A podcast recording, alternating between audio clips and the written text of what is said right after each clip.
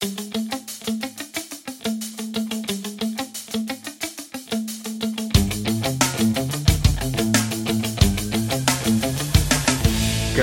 цифровизатора.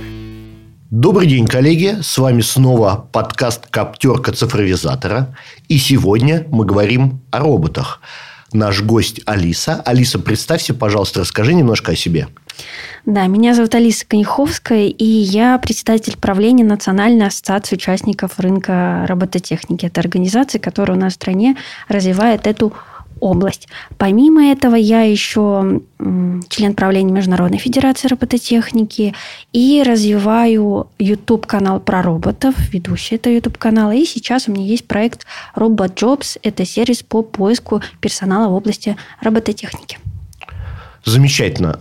Я всегда мечтал это сказать, поэтому ссылка на канал будет в описании. Всегда хотел.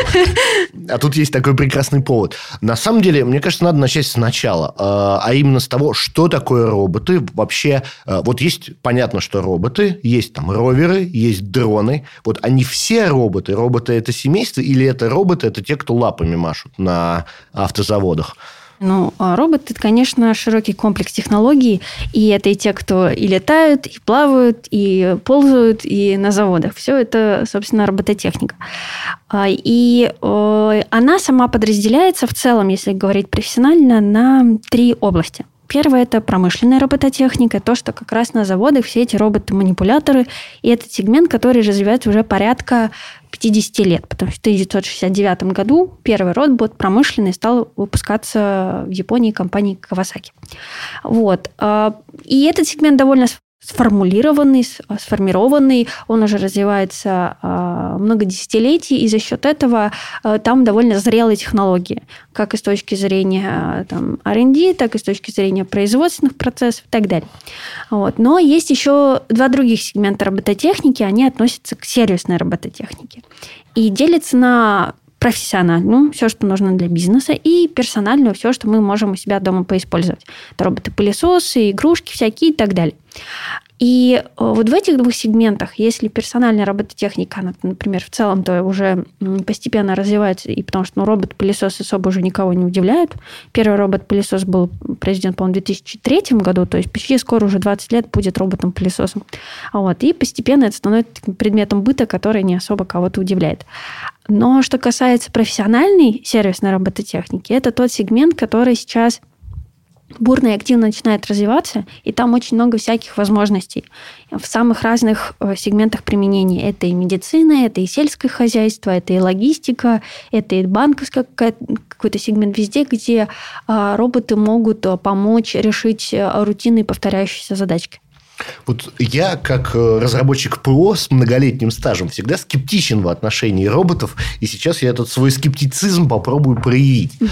Ну, конечно, насчет роботов-пылесосов, они незаменимы в катании кота по квартире. А насчет качества уборки все еще есть значит, серьезные сомнения. При этом э, не очень понятно, чем отличается станок от робота только тем, что он перемещается в пространстве. Вот, например, есть действительно там металлообрабатывающий станок. Ты ему заготовку, он, в общем, и программу, и он тебе на выходе деталь. В общем, участие человека, давай считать, что практически не нужно. Почему он не робот? А... В чем отличие? В том, что он в целом запрограммирован именно на эту задачку быть металло Обрабатывающим станком. Металлообрабатывающим угу. станком, да, и выполнять конкретно там, что-то делать с этой деталькой, как-то там фрезеровать и так далее. И если мы э, посмотрим на робота, у него, конечно, другая возможность по зоне действия и по его угу. там дальности, а, работа, да, станок, он ограничен, конечно, больше его внутренним пространством, а, с одной стороны. С другой стороны, робот может быть перепрограммирован на разные задачи для разного. То есть, в целом, робот может быть поставлен на покраску, робот может быть поставлен на сварку. Конечно, там внутри него, если там закапываться, можно брать те версии, которые больше допилены для именно этих применений, но тем не менее робот может выполнять а, разные задачи промышленные. Он может там также, допустим, перемещать какие-то объекты, делать, например, палетирование и так далее. Этого уже станок делать не может.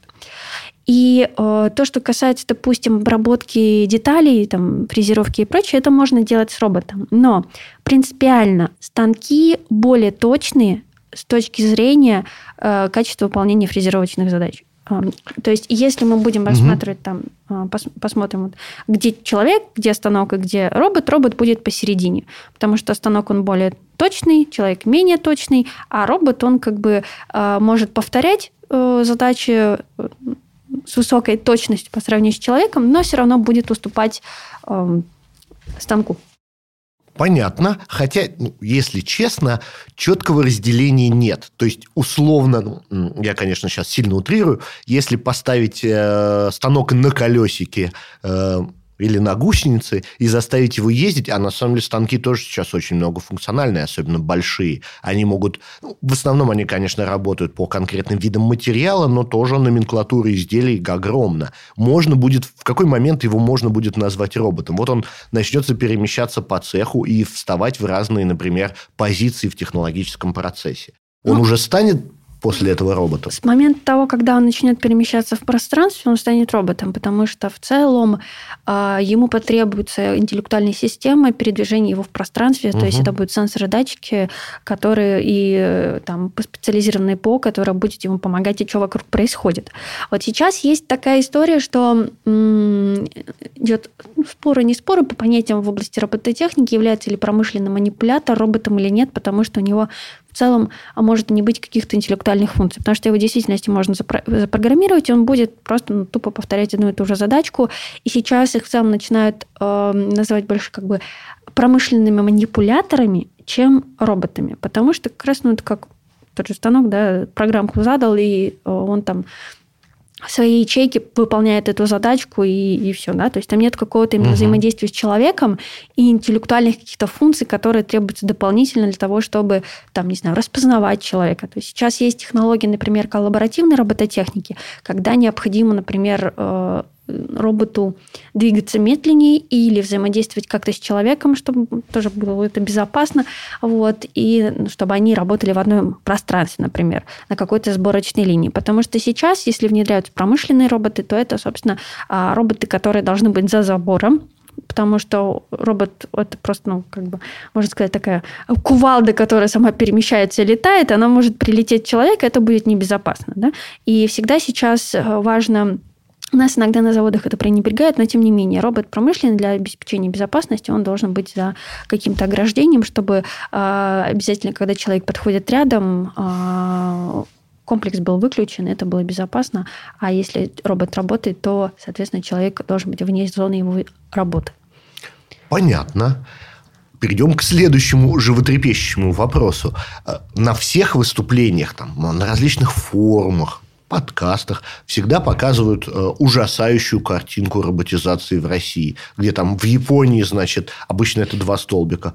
Вот такой большой столбик на, значит, тысячу роботов, один японец. Я, я давайте скажу да, эти да, данные. Да, просто... да, вот, да, на, в России 6 роботов на 10 тысяч сотрудников, угу. а в Южной Корее там порядка 700-800 а, роботов на 10 угу. тысяч сотрудников. А у нас, значит, десяточка. А у нас 6. А, 6. У нас 6, да. В то время как среднемировой уровень уровень роботизации производства, это там 113 роботов на 10 тысяч сотрудников. То есть мы как бы на порядке вообще отстаем по данным показателям.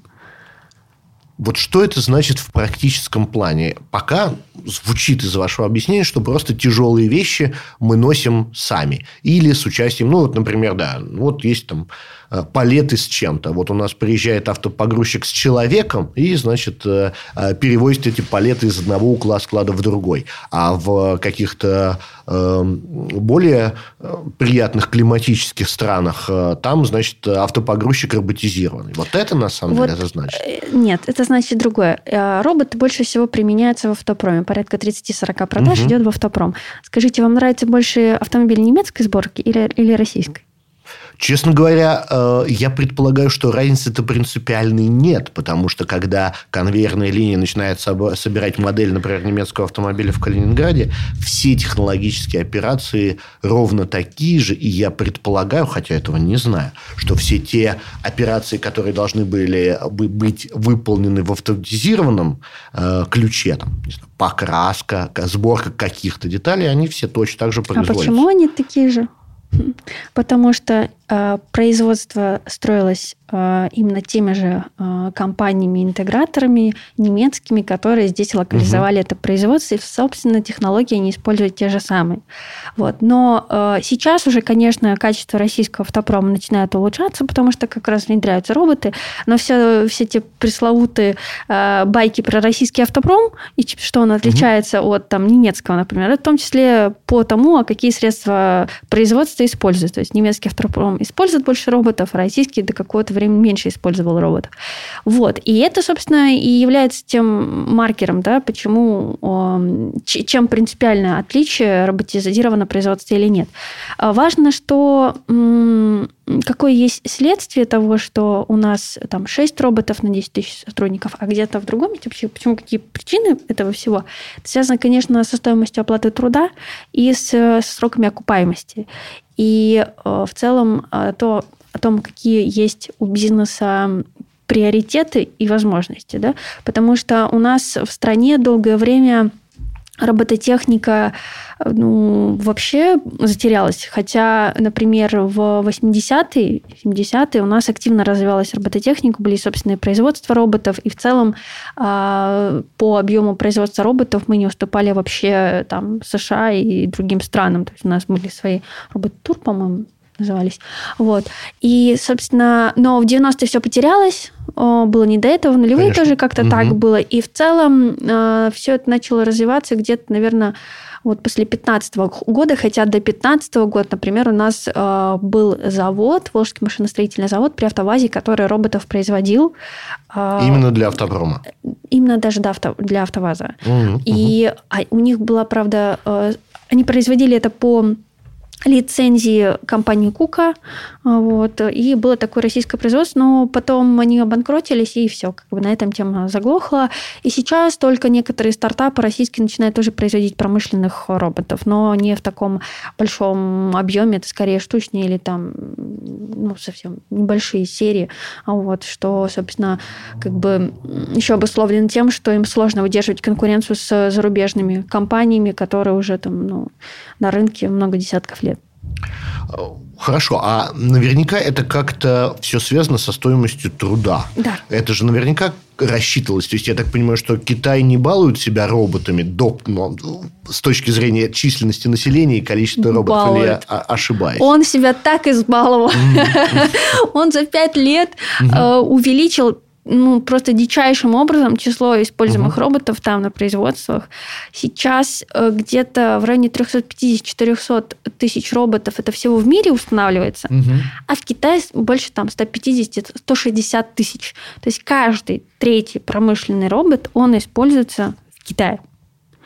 И э, там очень сильно поднялся уровень роботизации. Если там в каком-нибудь 2015-2016 году это было примерно 40 роботов на 10 тысяч сотрудников, то сейчас это уже там в районе 130 или 150. То есть они значительно растут в этом направлении, у них показатели даже выше среднемировых. И китайское государство прям очень сильно инвестирует в эту тему. Я много ездила тоже в Китай на конференции, общалась с э, и правительственными организациями, самими бизнесменами в Китае, и там очень много всяких мер поддержки и все это субсидируется и на федеральном уровне, и на региональном. И поэтому Китай он очень быстро идет в области роботизации и подготовки населения, в том числе к робототехнике. Это тоже важно, потому что зачастую есть преграды именно наши какие-то культурные, социальные в части восприятия роботов и ощущение того, что это как-то не может быть там небезопасно и так далее. Вот. Но Потому что как бы все смотрели фильм, фильмы «Терминатор», и робот, когда говорят робот, они думают о «Терминаторе», но это не так.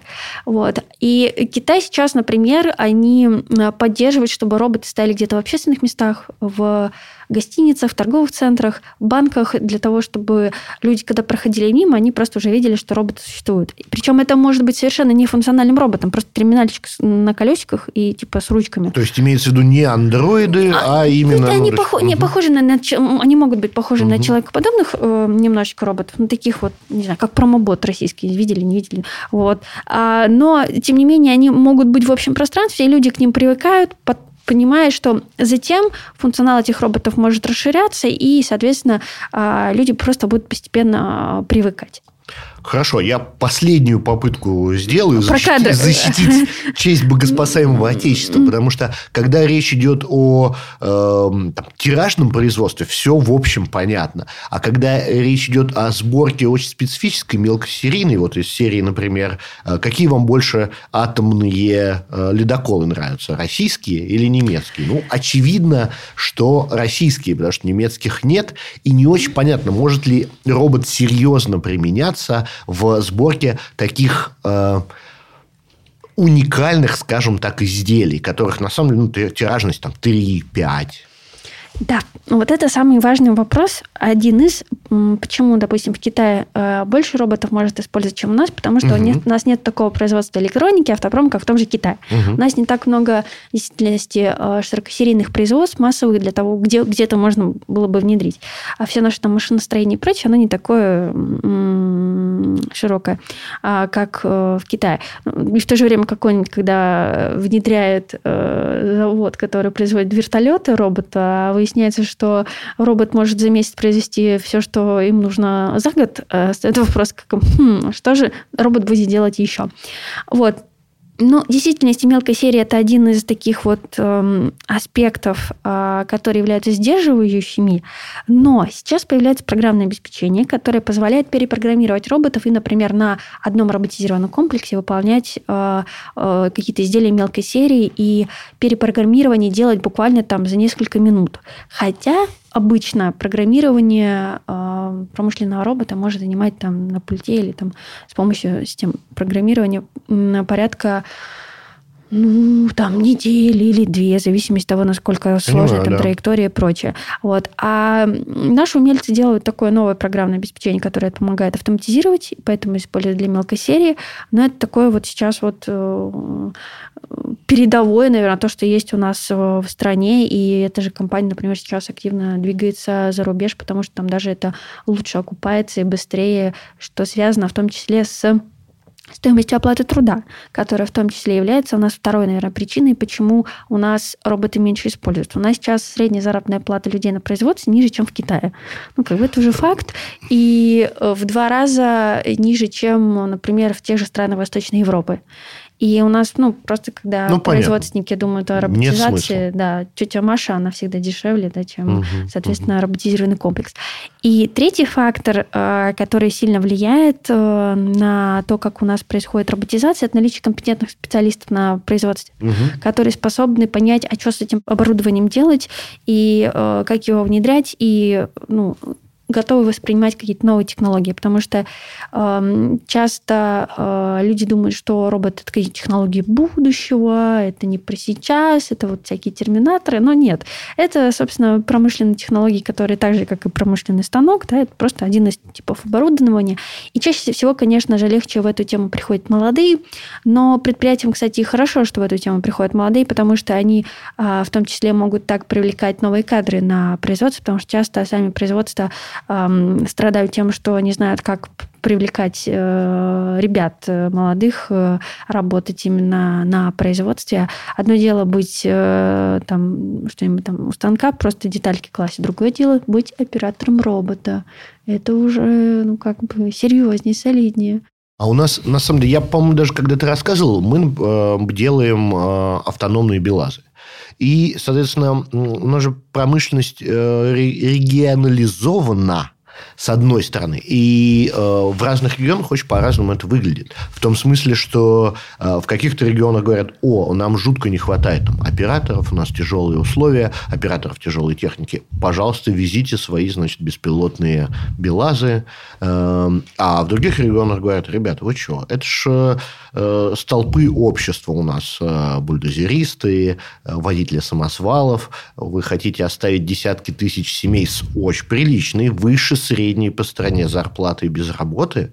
Вот эта история, как она на самом деле сейчас э, играет, причем не только в России, а в мире, насколько эту конкуренцию между э, роботом и человеком мы начали чувствовать. А сколько лет этим бульдозеристам? Да, это понятно, что им... Они, на самом деле, очень по-разному. Там кажется, что им 40 плюс, но это потому, что средний возраст в стране достаточно Мгм. высокий. Причем не такой высокий, как в той же Восточной Европе, но все равно высокий. При этом а, за большой деньгой люди едут, в принципе, из других регионов, и в том числе молодые. Но а, здесь есть еще такая особенность, а, что они в какой-то момент могут закончиться. Потому что а, поколение, то, которое было способно к этой работе и хотело угу. эту работу, оно просто будет заканчиваться. Просто будет э, меняться возраст, э, люди не будут выходить на пенсию, и как бы это уже никак не избежать. Вот. И э, в целом э, вот эти вот демографические изменения их нужно учитывать, потому что сейчас, например, э, какой-нибудь совхоз имени Ленина здесь под Москвой, где он найдет доярок? Молодых девчонок. Какая молодая девчонка захочет идти работать дояркой в совхоз? ну, как бы, все. Совхоз уже не имени будет. Ленина, я чувствую, мы приближаемся к политической, к политической дискуссии медленно. Нет, нет, нет, мы, Но мы в не... другом совхозе не понятно, кстати. Нет. Современный этот доярочный комплекс, там инженер, я так понимаю, нужен, а, а не Ну, в общем, доярка. А, внедряют роботизированный угу. комплекс. У нас в стране очень активно для угу. доения коров. Угу. Потому что э, роботы в этой области выполняют задачки даже лучше и приятнее для коровы, угу. в комфортном для нее режиме по сравнению с тем, как это может подходить уставшая от жизни доярка. Вот. И, собственно, таких областей становится очень много, что те задачи, которые раньше выполнялись людьми, которые, ну, были к этому как бы готовы, сейчас новые поколения могут быть не готовы, не хотеть это выполнять. Например, тоже общались подрезанию э, найти пастуха не получается. Одной из э, там, хозяек этого хозяйства и самой приходится идти коров пасти, вместо того, чтобы думать, как производство вообще свое, фирму свою развивать, натурального хозяйства. Вот. И, и это вопрос, что нам кажется, что вот так вот просто роботы приходят и чего-то там заменяют кого-то. Но это не так происходит, и на самом деле не роботы заменяют, а люди принимают решения и создают роботов для того, чтобы э, роботы были внедрены. И э, здесь может быть любая другая технология использована. Вопрос в том, как бы, почему человек теряет свою конкурентоспособность, и что, что он такого ну, делает или не делает, почему э, технология может быть лучше. Но с другой стороны, чаще всего предприятия тоже не делают там массово там не убирают там кучу людей, да, чаще всего люди переводятся на какие-то другие задачки, или просто да. изначально, когда создается другое предприятие обновленное, то э, там, допустим, не было людей, а туда сразу поставили роботов. Такое тоже как бы происходит. И Сейчас у нас в стране очень большой вот этот вот э, тренд оттока населения из сельской местности, и он будет продолжаться. Вопрос, а как мы вообще нашу всю шикарную большую территорию можем осваивать с учетом того, что люди сами предпочитают жить в крупных городах и пользоваться ими благом? За вашими словами проглядывает э, другой э, ныне популярный YouTube-канал, который называется «Березовый киберпанк». Вы наверняка его смотрели. Ну, ссылка не будет в описании. Как раз про то, как э, регионы населены роботами и малым количеством людей. Соответственно, и там Посмотрю. все наши традиционные, со, наши традиционные сервисы, Почта России, Сбербанк, Ой, все очень роботизировано. Э, так э, в чем реальность сегодняшнего дня? Э, Россия начинает насыщаться роботами, появляются стартапы, количество роботов на количество работников увеличивается быстро, медленно. Как вы думаете, сколько у нас компаний в области робототехники? Ну, может, пара десятков-то найдется. А, вот если смотреть по сегментам робототехники, mm-hmm. то в промышленной робототехнике у нас порядка 170 компаний. Неплохо. Промышленный. Порядка угу. там, наверное, 120-130 интеграторов, которые все это внедряют в производство разных угу. там регионах. И порядка там еще пару десятков компаний, которые производят роботов или сюда поставляют, и какое-то сопряженное оборудование и прочее. Ну, там их набегают все компании, которые обслуживают эту инфраструктуру, и ПВО, и каким-нибудь, э, какое-нибудь сопряженное оборудование, типа захватов и так далее. Ну, в общем, 170. Есть, есть карта. Угу, вот, я угу. вот сразу конкретику, если кто хочет посмотреть, так, э, карта компании промробототехники T-Advisor. Вот посмотрите, там, собственно, все компании там перечислены. Это первое. А, это секундочку, секундочку. А сколько из этих компаний, э, что называется, э, уровня Вася, я и диплом пединститута? В среднем компания-интегратор может быть в районе 10 человек. И это нормально. Это такое конструкторское бюро, которое делает ну, индивидуальный пошив, потому что, собственно, э, промробот чаще всего это какое-то вот именно... Э, Они собирают чужую компонентную базу во что-то единое. Так, интеграция. Это угу. когда есть робот и сопряженное разное оборудование. Угу. Робот, он э, ни на что не настроен. Компания интегратора все это э, донастраивает, собирает под те задачи, которые нужны у э, именно э, предприятия. Робот – это всего лишь одна треть от стоимости всего роботехнического комплекса. Это как бы тоже нужно понимать, потому что часто предприятия, которые приходят, думают, о, куплю я сейчас робота, робота, но угу. робот это не роботехническое решение, это не роботехнический комплекс. Робот, он не может сам по себе выполнять, нужно его настроить, нужно его обвешать дополнительное оборудование, все это запрограммировать для того, чтобы оно вообще работало. И это все выполняют интеграторы.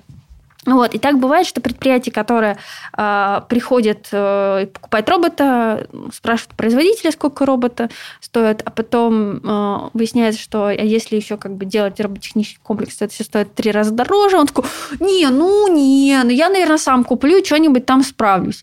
И он покупает, а потом он оставит памятники роботизации по стране, потому что она ничего таком, с таким подходом не работает. Потому что интеграция – это отдельные вот именно сложные довольно истории, комплексные, которые, с тонкостями, которые нужно знать.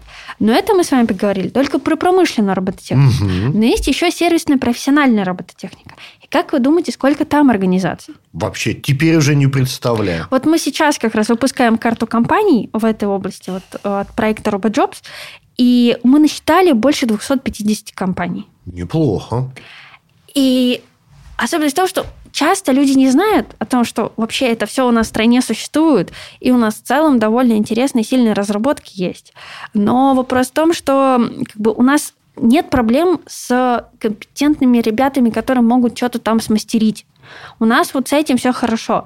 У нас скорее может быть плохо с тем, чтобы бизнесово все доупаковать и эм, уметь это продать. Как и в других сферах. Да, это угу. становится как бы сложностью. Но наши специалисты, программисты, инженеры, они же во всем мире вообще очень высоко востребованы. И э, вот но, но бизнес-скиллы, конечно же, э, провисают. А каких-то пару громких российских э, кейсов можете рассказать? Потому что в других сферах, ну, там, современных, там, какой-нибудь искусственный интеллект, э, что-нибудь связанное с э, какими-то крупными платформами, здесь там полно, и они на слуху. А почему-то робототехнических кейсов, в общем, даже в такой вот в широкой медийной сфере их немного. Ну, больше всего у нас любит компанию Промобот, которая вообще своих роботов поставляет в 40 стран. И у них, ну, по тысячу, по-моему, или 700, или 800, не помню сейчас, надо у них обновить, потому что какие-то у них изменения происходит, там увеличивается объем продаж, вот, но у них уже ну, в 40 странах роботы поставляются, и она, они одни из крупнейших вообще компаний у нас в стране в области робототехники, у них большое производство в Перми, и они как да, бы активно развиваются. Ребят.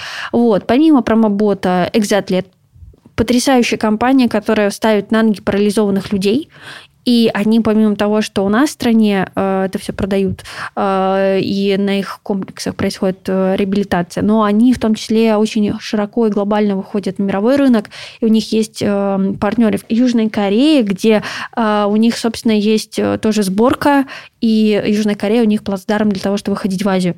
И у них есть представительства в разных сейчас странах, они развивают там процесс сертификации, и это прям, ну, такая очень актуальная живая тема. Вот. Помимо этого, например, компания Geoscan, которая свои дроны поставляет в разные страны. У них еще разные программные обеспечения, например, которые используются для э, съемки фильмов в Голливуде. Например, фильм «Безумный Макс» и «Разлом Сан-Андреас» тоже использовался с помощью их программного обеспечения. Но, тем не менее, э, дроны их тоже поставляются в разные страны. Вот. И, и такие примеры разные. В образовательной робототехнике есть компания Робо, которая делает наборы для обучения детей, и их наборами оснащена, там, оснащены школы Финляндии. Вот. И в Великобритании используются, в Таиланде, даже они начинают продавать там в Японию. Вот. Я к своему стыду, есть. кроме промобот, никого и не знаю. А, хорошо, только что все было плохо, сейчас все стало вроде бы очень хорошо. А, в чем, э, я имею в виду, в российской робототехнике, в чем реальность? Как вы ее В чем реальность? А, реальность в том, что не роботизированные промышленные производства, потому что э, было упущено некоторое время, и объективно сейчас у нас э, низкие заработные платы, это не так окупаемо, как угу. э, других странах. Это с одной стороны. С другой стороны, то, что касается профессиональной сервисной робототехники, у нас есть умельцы, которые могут это все как-то там разработать, и это не сформированный рынок, такой как промышленная робототехника, и здесь больше возможностей для конкуренции, потому что ну, отдельно эти сегменты еще не сложились, и здесь больше возможностей, чтобы делать какие-то конкурентные, конкурентоспособные продукты. Понятно. И прогноз среднесрочный ваш какой? Среднесрочные. Ну, мы так отстали в промробототехнике, что мы все равно будем развиваться. То есть, как бы э, будет эффект низкой базы. И сейчас у нас, например, э, ну, все равно происходит рост продаж э, роботов в промышленности, потому что просто происходит насыщение информационное о том, что это такое, все больше контента становится о том, что не нужно там бояться роботов. То есть то, как было, например, пять лет назад, как люди реагировали, когда занимаешься там робототехникой, да, и что такое робот, и как оно сейчас. Это совершенно другое другой, то есть общий уровень информированности повышается, за счет этого людям проще уже принимать решения. Вот. Это то, что касается сегмента промробототехники. В сервисной робототехнике все довольно интересно, потому что эм, туда выходят крупные игроки, Яндекс, Озон, Сбербанк, Газпромнефть. У всех у них есть свои подразделения, которые направлены на роботизацию и э, Или постепенно... на пиар. Ну, или, ну, пускай пи... без пиара, куда сейчас без пиара, это господи? Правда, да, да. Но, Нет, у них действительно бы, есть эти подразделения. Тем не менее, это компании, у которых есть ресурсы, и которые, собственно, э, вкладывают эти ресурсы в свои какие-то разработки, понимая, что это возможно, те технологии, которые могут становиться ну, каким-то э, долей э, в их бюджете через 5-10 лет. Да? Это тоже возможно. Вот. И если там говорить про ту, ту же компанию Яндекс, это, ну, я вот живу в районе Фрунзенской, и там недалеко есть... Э, Ездят они по мосту это, постоянно, я тоже там, там же да. центральный офис сейчас Яндекса, да? и, и они там все обкатывают, там просто угу. невозможно мимо метро пройти, чтобы не увидеть ровера или беспилотный автомобиль. Да, да. Вот. И это уже как бы реальность все не обкатывается, и там э, через некоторое время мы также будем ездить на беспилотном такси, и не будем это так вот как-то... Нас не будет это удивлять, потому что тот же самый Яндекс. То есть какое-то время это потребует, чтобы всю эту технологию обкатать, конечно же, вот, но тем не менее те же сотрудники Яндекса, они могут вызвать, если в приложении Яндекс Беспилотник, и доехать от одного офиса до другого офиса на, собственно, беспилотном такси. То есть они этим уже пользуются. Ну, то есть действительно все будет развиваться, и э, мы ожидаем ожидаем, что роботы будут все шире применяться и в отечественной промышленности тоже. И в промышленности, и в бизнесе. Хорошо, тогда переходим к, так сказать, главному. Вы уже несколько раз произнесли слово терминатор. Конечно, наших э, слушателей Скайнетом не напугать. Все, конечно, понимают, что до сколько-нибудь, мы просто еще говорили об искусственном интеллекте, до э, какого-то целеполагания еще, в общем, как до Луны. И это скорее проблема ПО пока, чем железа. А тем не менее интересует другое. Вот, э, смотрите, довольно неочевидная в экономике вещь. Но чем более автоматизировано производство, оно тем менее оно маржинально на самом деле. Э, и вот представьте, что лет там, через 25 все эти производства действительно будут очень в большой степени автоматизированы, и роботизированы. И автономные производства сейчас, они в основном, э, это в основном демо, даже если они очень большие, а будут действительно целые кластеры производства, ну, может, не через 25, через 50 лет, совершенно автономные. Как это вообще, э, вы полагаете, скажете, скажется вообще на мире, на экономике? Я вот как-то спокойнее отношусь к прогнозам и тому, а как оно будет все там происходить. То есть я не считаю, что все так быстро, и угу. не считаю, что оно все прям так вот откуда-то человек э, убирается. У нас как так происходит, что есть просто задачи операции, которые робот выполнять не может. Например, даже для того, чтобы делать полностью там роботизированную сборку автомобилей, нужно пересматривать сам производственный подход Конечно. к самим автомобилям, потому что у нас чаще всего сначала конструктор сочиняет, какой, какой, каким должен быть автомобиль, угу. а потом производственник думает, а как же я вот это все произведу? Вот. И получается, что там невозможно роботизировать какие-то задачи, потому что там, ну, как бы проводочек нужно где-нибудь там провести, это невозможно. Я была на многих производствах э, роботов, в том числе у Куки и там у китайцев, и в других странах я видела, что на той же Куке в Германии там много ручного Ручного производства, главное. потому что ну, это невозможно произвести роботом. Вот. И э, вопрос будет в том, ну, понимаете, как бы вся эта тема с полностью автономией, это какая-то тема или ее пушат э, киношники или пушат те, кто продают свои технологии. И продают сейчас свои технологии, которые могут быть э, ну, какие-то локально именно автоматизированы, участково, но не все вот прям вот в комплексе. Когда становится полностью большая система, которая э, зависит только вот, ну, как бы от технологий, то оно может также в какой-то момент ну, произойти сбой. Вот тут недавно это вот была история с Фейсбуком. Да, лег и все. Да, а на нем, ну, как бы, для, существует для кого-то целая инфраструктура какого-то бизнеса, тем не менее, например. Там Инстаграм и прочие-прочие вот эти вот темы.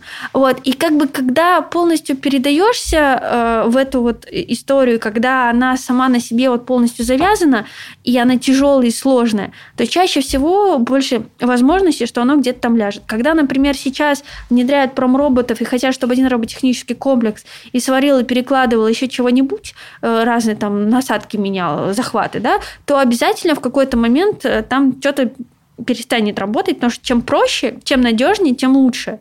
И как бы вот вот это, наверное, основная задача, делать это надежно и, наверное, не вестись на то, что все что-то будет когда-то полностью автономным. Э, если оно будет в этом ключе происходить, то оно потребует намного больше времени, э, другого принципиально технологического какого-то подхода, и в том числе в обеспечении безопасности и надежности этого всего. И, возможно, какие-то э, лоскутные решения, точечные по роботизации, автоматизации, они будут более востребованы, чем какие-то сложные комплексные системы, потому что они дорогие, будут требовать, ну, иметь больше каких-то рисков своей какой-то... Я понял. На самом деле, я, может быть, неправильно сформулировал. Про Наверное? полную автономность э, речь не идет. Давайте угу. представим вот два сценария. Первый Подмосковье. Вы наверняка бывали когда-нибудь в Подмосковье. Да. Едешь, и там в частных домах часто объявления совершенно в разных, там и на юге, и на востоке, где угодно. Плитка оградки, изготавливаемые на заказ. Если проникнуть внутрь, обычно это очень часто это частный дом или какое-то маленькое такое коммерческое помещение, где, соответственно, на заднем дворе э, парочку э, не очень квалифицированных работников э, заливают бетон, чтобы создавать э, эту самую плитку, или там варят какие-то прутья для оградки. И есть, естественно, какой-то менеджер в нашем понимании, он же, так сказать, обычно владелец бизнеса. Вот ожидаем ли мы, что, пусть не скоро, но в какой-то момент вот эту неквалифицированную рабочую силу заменят э, какие-то понятные, простые, доступные роботизированные решения? которые будут делать довольно простые, на самом деле, операции. Экономика, вопрос экономики. Когда дешевый рабочий труд, то, там не сходится экономика. И у нас даже на промпредприятиях, да, из-за того, что дешевый труд, те же, э, может быть, тоже те же функции создания плитки. Я была как раз недавно на таком плиточном mm-hmm. производстве на Урале. Вот. И как бы там смотришь на это, понимаешь, ну, Наверное, нет. Наверное, туда как-то вот роботы сейчас не встраиваются с учетом тех технологий, которые были наследованы от там, Советского Союза и, и там производственных мощностей. Вот. А, и той экономики, за счет чего это все как бы окупается, да, и может быть экономически эффективно. Вот. А здесь скорее э, особенность в том, что если будет меняться стоимость оплаты труда, тогда а, внедрение роботов будет эффективно. Процитирую классика, конечно, сильно, сильный парафраз.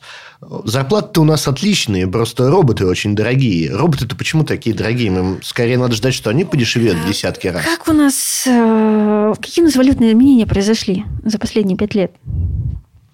Роботы Поправьте э. С учетом да. того, что зарубежные роботы, э, сами роботы, они могут удешевляться глобально да, на мировом рынке. Да. Их стоимость, там, внедрение и прочее, она удешевляется. Но когда доллар с 30 да, поднимается до 70, до 80, угу. то сроки окупаемости они как бы не уменьшаются, даже если цена роботов на глобальном рынке как бы может снижаться.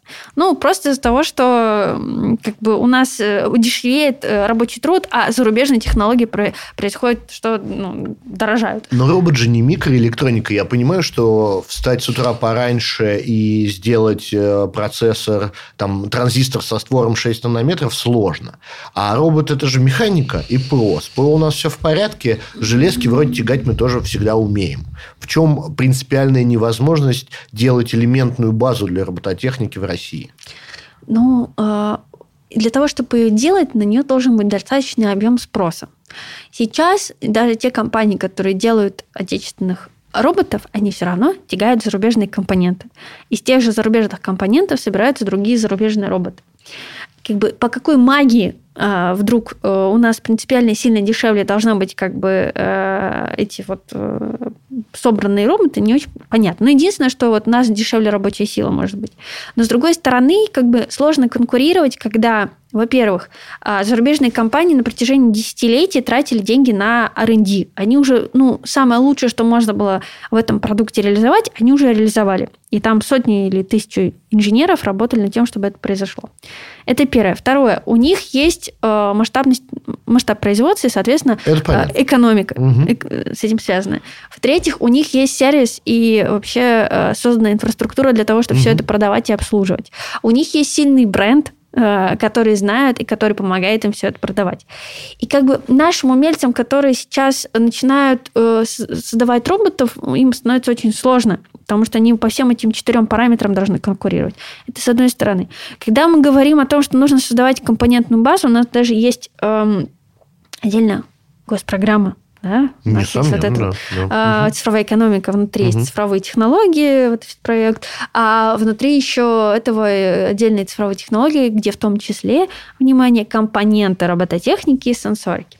Но когда мы начинаем сделать компоненты робототехники и сенсорики, а в каком объеме мы можем сделать эти компоненты? И какие производители роботов у нас их это купят? А потом возникает, окей, а надо, ну, чтобы производители робота все это покупали, нужно, чтобы конечный заказчик тоже это все покупал. Вот. А готов ли конечный заказчик? покупать это в том объеме, в котором это могут произвести даже производители роботов и те же производители компонентов. И все это как бы такая э, как бы цепочка, где, по сути, когда у нас в стране э, происходит активная поддержка разработок компонентов, еще чего-то, в то же время часто не поддерживается заказчик, который это должен понятно, об этом всем знать и готов все это покупать. То есть субсидии промпредприятиям в целом сильно бы облегчили жизнь. Обучение людей. Даже обучение. Обучение, знание и обучение и на уровне э, менеджмента, который принимает решения и собственников, и руководства, там, кто директора и прочее. Вот. Это, это важно, потому что они, когда они знают и понимают, зачем это, тогда уже это и может иметь э, какой-то смысл. А потом уже, да, и э, на уровне там, персонала, который будет все это обслуживать, технологов и прочее, тоже важно, чтобы было обучение. У нас не хватает людей, которые могут все это понимать. У нас, ну, наверное, там Ой, а, мы как-то считали, что у нас в стране порядка там 5-6 тысяч роботов находится в эксплуатации. Можно сказать, что один человек может там управлять пятью роботами в среднем, да, то у нас получается порядка там, ну, тысячи человек вообще в стране на предприятиях, которые всем этим занимаются. Угу. И это как бы ну, невозможно а, вот таким объемом а, персонала да, заниматься широкой роботизацией производства на стране. Вот. Это как бы одна из особенностей. Люди – это основной как бы эм, узкий момент и самый важный э, в, в этой всей индустрии. Потому что ну, робот – это всего лишь технология, а люди важны с точки зрения того, кто это все э, производит, и с точки зрения, кто это все эксплуатирует где-то там вот уже на предприятиях. И сейчас в промышленной робототехнике э, готовность предприятий к роботизации миграции это одна из а, ну, таких вот острых тем. И экономическая Нужны роботы-евангелисты. Вот, знаете, мы вот этим с вами занимаемся. Да. Я вот, наверное, себя, вы, себя к этому и отношу, да, что я вот такой евангелист робототехники, и, собственно, а, рассказываю о том, что это не так больно и как страшно, как может казаться со стороны, это не технологии будущего, это то, что позволяет бизнесу повышать свою эффективность уже вот сейчас. Ну, хорошо. Завершим тогда тем, с чем э, обычно, я предполагаю, начинают разговоры о роботах. Э, Исаак Изюмов, также известный как Азимов. Да. да, «Три закона робототехники». Ой. Часто спрашивают про это. Да. И какой уже выработанный годами ответ? Знаете, там Азия Казимов тоже как бы свои три закона робототехники сочинял э, по определенным причинам. Я, наверное, тогда предысторию расскажу немножечко. А, вообще слово робот, оно искусственное. Да? Карл Чапик, 1920 да? год, сто лет назад, он это слово придумал в пьесе «Рур», где, собственно, люди создали искусственное суще... существ, да, которые должны были трудиться на заводах, но почему-то потом поуничтожали своих создателей. Вот. И этот культурный мем, он вот до сих пор э, нас преследует, что вот э, робот это то, что потенциально может быть опасным с точки зрения того, что он причинит э, вред человеку. Ну, у лудитов были, так сказать, некоторые резоны делать то, что они делали. Но что потом произошло? После Карла Чапика все это подхватили киношники. И уже в 30-е годы было куча фильмов о роботах, которые вот ну, правда, ходили да. как зомби угу, угу, за э, людьми и как-то, в общем, творили всякие вредные вещи. Вот. И когда э, вот Эзи Казимов сочинял вот эти свои э, три закона, это был 1940 год, угу. и это был ответ на как раз на те все истории э, о том, как роботы, э, собственно, вредят людям. Вот, но э, что интересно, что весь этот культурный контекст, он э, задал очень плохую робототехнике, э, как бы так сказать, это, ну, в общем, парадигму, потому что когда в 50-е годы стали разрабатывать в Америке первых роботов промышленных, mm-hmm. Unimate, э, создатели робота продать его не могли в США. Когда они приходили с роботом и говорили, а вы что, вот нас потом как бы там, э, эти роботы нам потом навредят, да? Ну, Говорят, нет, нет, нет, все совсем по-другому. Но проблема такая была. И э, бедные эти ребята э, ходили по Европе, ходили по Америке, там на General Motors, по-моему, немножечко куда-то там повнедряли, а потом э, продали патент э, японцам. И японцы, которые совершенно уже с другой ментальной культурой, у угу. них там синтоизм, все живое, они очень как бы роботов приняли э, с большим положительным отношением. Это все наложилось на экономический бум и бум автопрома в Японии, которым все это начало э, активно развиваться. И японцы японцы прям подхватили технологии, и в целом э, японском, японским производителям сейчас принадлежит м, около 50% всех, э, всех роботов, ну, всего объема роботов производства роботов. патентов на роботов. Э, всего объема производства, все, все продаж. То есть а, а это важно, есть, мне казалось, что если ты их не делаешь человекоподобными, то всем все равно. Тостер и тостер. Нет, а японцы они другие. У них даже камень он может быть живой вот, из-за да. синтеизма. Поэтому э, японцы любят с роботами э, обниматься, общаться, они относятся к ним как к живым. И именно поэтому, помимо промробототехник, там еще активно развивается вся эта человекоподобная робототехника. Они прям вот фанаты этого всего. И в целом все крупные производители промроботов, они еще где-то там у себя в скромах э, делают э, какого-нибудь человекоподобного робота. Вот была, кстати, на демонстрации как вот робот такого Кавасаки. Вот. Он не особо там вообще функциональный и нужный, но, тем не менее, это просто отработка технологий и э, ну, разработка. Так э, в результате эта проблема вот сейчас, как говорится, в 2К21 есть боязнь роботов, опаски. Казалось бы, это все уже давно пережиток и такая уже такой изжитый страх даже в масс-культуре. А, не совсем.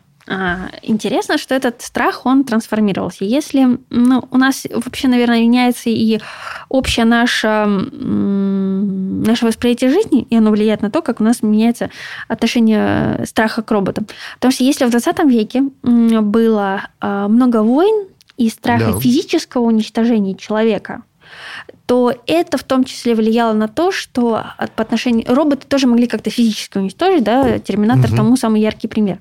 Сейчас же у нас нет такого страха перед нашим физическим уничтожением, но есть страх социальной смерти. И потеря работы это, собственно, и есть вот такая вот социальная смерть, потому да. что угу. вот, ну, как бы все, все кардинально у человека будет меняться. Вот. И сейчас э, все вот эти вот темы, которые касаются того, что роботы нас заменят, и то, что подхватывается часто СМИ, это вот прям вот э, как бы эксплуатация именно вот, э, вот этого страха, который поменялся сейчас вот э, в этом э, ключе.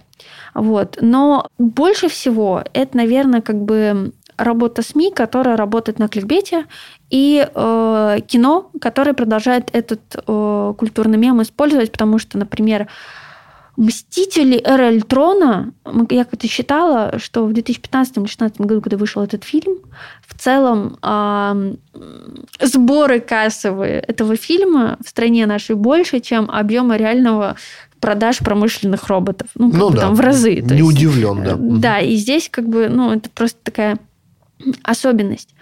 Вот. И, собственно, СМИ очень сильно влияет на это все и очень как бы негативно настраивают. И интересно, что э, вот эти ожидания какой-то массовой роботизации, еще чего-то, они существуют на самом деле уже там порядка 50 лет. Да. У меня случилось удивительный, удивительный случай. Я себя в квартире делала ремонт и скрыла э, паркет. Полы. Угу. И там нашла газетку. 1970 какого-то лохматого года, по-моему, «Комсомольская правда». И там на одной из страничек было изображение типа поезда, который э, ну, похож на робота с ручками, глазками и прочее. И э, комментарий такой Daily Post или еще чего-то, а вот там вот буржуи меняют своих рабочих на да. роботов. Угу. И я когда это у себя нашла, я была жутко удивлена, что это было у меня в квартире вот на протяжении всех этих лет, но с другой стороны, что 50 лет прошло, а оно все тоже. Мы все ждем, когда же роботы из рабочих позаменяют, а оно все не заменяет и не заменяет. А мы как-то вот продолжаем существовать, наша жизнь как-то меняется. То, что у нас где-то люди заменяются технологиями, это происходит довольно медленно и так вот довольно органично, вот, и нам всегда кажется медийно, что это произойдет революционно, но это происходит эволюционно очень медленно и постепенно э, с годами. Например, самая такая яркая, наверное, история, э, которую многие помнят, наверное, э, лет так 20 назад все стояли в кассу да. за зарплатой. Угу. И где же те кассиры, которые всю эту зарплату на всех предприятиях выдавали? Кстати, кое-где остались. Реликты вот еще есть, но, но все верно. Да. Прекрасно. Но, тем не менее, сейчас мы видим, что просто как бы пришел другой комплекс технологий, те люди были перенаправлены на что-то другое. Или, например, когда мы видим, что где-то стоят вендинговые автоматы, это может быть вполне э, как бы рабочее место. Я просто застала тот же момент, когда училась в университете, и на спорткомплексе вместо буфета после ремонта поставили вендинговый автомат. Куда делась та бабушка, которая до этого работала там, да, она, соответственно, я его потом видела. вкуснее пирожки, не ну очевидно. Ну да, да, про пирожки там, конечно, стало там не пирожки, а киткат, да, но тем не менее.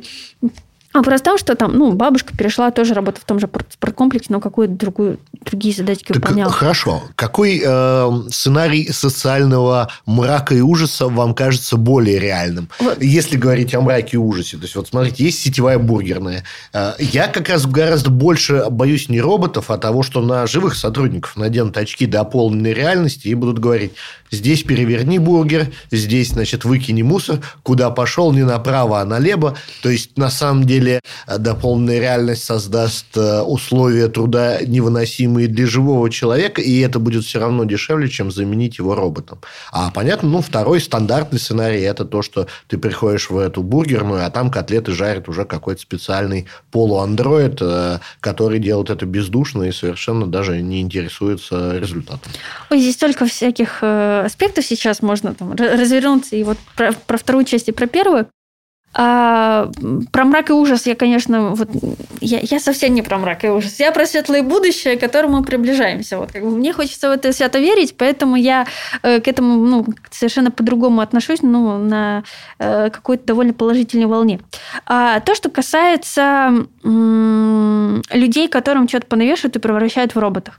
Я бы сказала, что, наверное, больше, наверное, люди, которые раньше работали на производствах и, ну, и вот классических старых, да, то там больше люди превращаются в роботов, чем как бы с экономикой, где внедряются роботы. Потому что для того, чтобы э, создавать роботов, нужно как бы креативно довольно подходить и уметь правда, все это да. там создавать. Угу. Другое дело, когда сам человек работает в бездушной промышленной системе, да, и сам превращается в шестеренку, которая, ну, как бы внутри этого всего крутится. И это намного жестче, намного сложнее. Согласен. И, и я скажу, что очень важно здесь, наверное, образование, которое, ну, прям вот краеугольный э, камень, камень во всем этом, потому что современное образование и школа университета – это фабрики производства людей которые должны работать день на заводах, потому что в целом такой подъем образования, он в том числе был связан с тем, что нужны были люди на заводах. И принципиально э, сам подход, э, который есть, и то, как учат, Это очень э, создает ту самую систему, в которой человек будет существовать. Потому что нужно что делать? Работать от звонка до звонка. Выполнять точно поставленные задачки, слушать там учителя или главного по цеху и прочее. И как бы школа, она создает людей, упаковывает их людей к тому, чтобы они были готовы работать на предприятиях. А какие люди нужны для того, чтобы э, существовали заводы или там производства, где вот эти как раз рутинные задачки выполняют роботы? Э, какие должны быть у них качества? Э, какие у них помимо интеллект, ну, там, э, знания, да, еще должны быть социальные какие-то навыки и прочие умения, да, по организации себя в том числе. Потому что одно дело, когда есть главный, который ставит тебе задачку, а другое дело, когда у тебя главного нет, и ты должен сам себе поставить задачку, вообще разобраться, что ты хочешь э, сотворить, да, и, и сделать. То есть это уже как бы совершенно другие подходы должны быть к образованию, самоопределению людей, тому, что они хотят там творить в этом мире, и как-то дальше организовать себя и других для того, чтобы это реализовывалось. А эти другие это могут быть и люди, или это могут быть технологии. Вот. То есть это все очень э, как бы связано. Это, э, с одной стороны, то, что касается людей и э, образования, и того, что на людей понавешивают всяких там вот историй, угу. и, э, могут превращать людей. Есть, кстати, такая концепция, одна из, мы тут общались общались недавно в Магнитогорске с ребятами, которые делают экзоскелеты для э, производства. Они как раз говорят, ну, как бы люди-то все равно выполняют эти как бы, задачи, дешевле их просто чуть-чуть это роботизировать, да, им сделать да. пожестче конструкцию, чтобы они дольше выдерживали, мешки таскать. Вот, чем как бы роботы покупать. Да. да. То есть, угу. как бы в целом эта история может там происходить как одна из, как один из трендов вот, существующих, и они могут там параллельно как-то существовать. С другой стороны, то, что там в вопросе было про роботизированную жарку котлеток, вот, есть такая концепция того, что в целом э, будет как раз происходить роботизация общепита такого массового, Макдональдса и прочее, прочее. Вот, и так может произойти, что какое-то массовое производство продуктов питания, оно будет э, роботизированным и вот таким дешевым, а если это типа вот э, высокий сегмент... Если да, начинается да. крафт, я Если понял. это уже мишленовские рестораны и прочее, то это уже как бы человеческое общение, это уже как бы э, с душой и руками приготовленная пища. То есть в целом как бы это может быть происходить такое разделение, что типа роботизированные да, для бедных, а человеческое общение для богатых. Такое может тоже происходить. Хорошо, тогда я предлагаю э, на этом завершить. Но перед этим, конечно, нужно сказать то, что повелели нам сказать наши э, хозяева роботы из будущего, а именно то, что роботы наши друзья, они готовит нам светлое будущее, в котором будет меньше давайте тяжелого скажем, и опасного труда. Давайте скажем, что мы сами себе готовим будущее. Ну что ж такое? Почему за нас кто-то это будущее готовит? Каким мы его сделаем, таким оно как бы и будет. Хватит перекладывать ответственность на кого-то другого. Это на результат роботов из будущего нашего... как можно не перекладывать ответственность? Ну, так.